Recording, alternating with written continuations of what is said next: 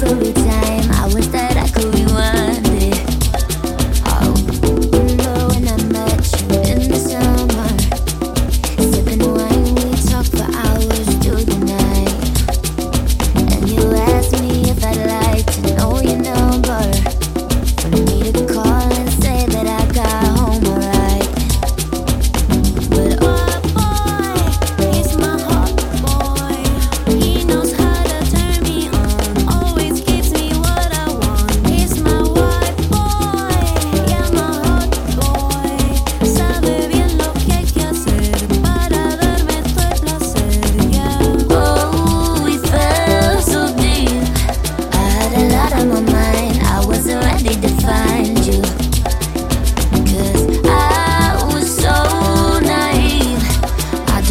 every time. I wish that I could.